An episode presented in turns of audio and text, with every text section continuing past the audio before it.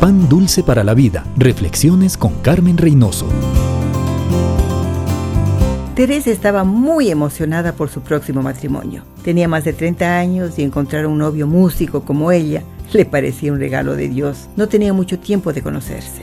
Les advertimos que sería prudente esperar, pero el amor es ciego, ustedes saben. Vino la boda, la luna de miel y todo parecía perfecto hasta que una mañana un grupo de empleados de la comisaría Llegó a la casa y empezó a desarmar y llevarse todo. Solo quedó una cama, porque es prohibido embargar las camas. Teresa no salía de su estupor. Allí recién su flamante esposo le participaba del juicio que acababa de perder por sus deudas. Qué difícil les fue recuperarse.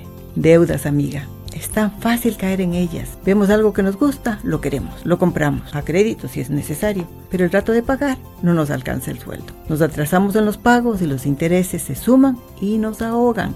Dañamos nuestro testimonio. Cuidado, cristianos morosos no bendicen a la familia ni honran a Dios. Pan dulce para la vida. Reflexiones con Carmen Reynoso.